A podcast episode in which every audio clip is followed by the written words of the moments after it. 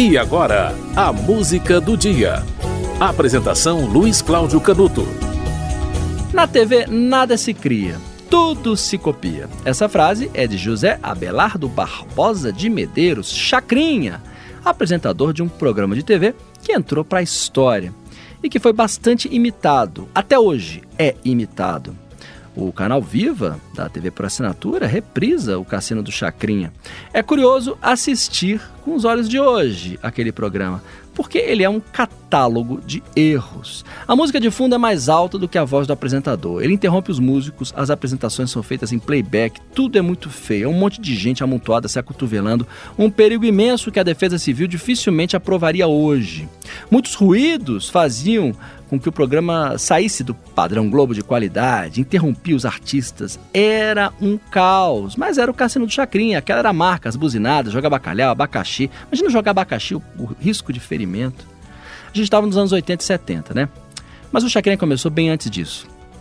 No dia 30 de setembro de 1917, ele nasceu em Surubim, Pernambuco. Aos 10 anos foi para Campina Grande, aos 17 para Recife, fez faculdade de medicina em 36.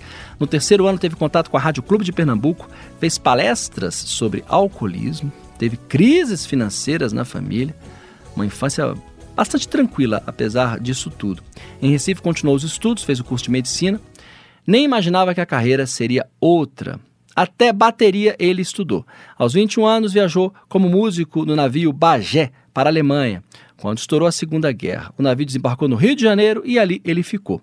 Se tornou locutor da Rádio Tupi, lançou um programa na Rádio Fluminense e um programa de músicas de carnaval, Rei Momo na Chacrinha, e passou a ser conhecido por causa do programa como Abelardo Chacrinha. E Chacrinha passou a ser o apelido. Em 1950, comandou o Cassino do Chacrinha, Chacretes e jurados estavam lá. É o que maravilha, era Cid Almeida, Carlos Imperial, Rogéria. Grande Chacrinha, um apresentador único no estilo no figurino. Roberto Carlos, Paulo Sérgio, Raul Seixas se apresentaram no Cassino do Chacrinha. Legião Urbana e Titãs também. Lobão também ele estava acima do bem e do mal. Você vai ouvir a música de abertura do Cassino do Chacrinha em sua última passagem na Rede Globo.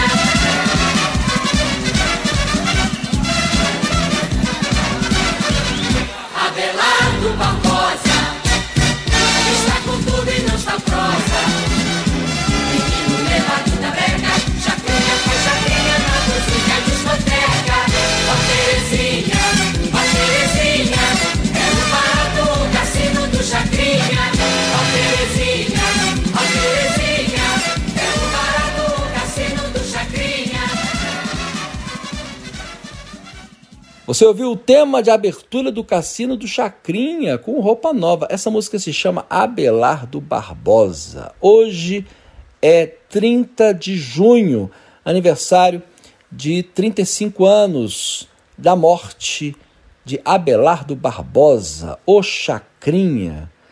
Que coisa, hein? Ele, ele que nasceu em Surubim, em Pernambuco, Hoje é aniversário de 35 anos da morte de um grande nome da televisão brasileira, um ícone, sem dúvida.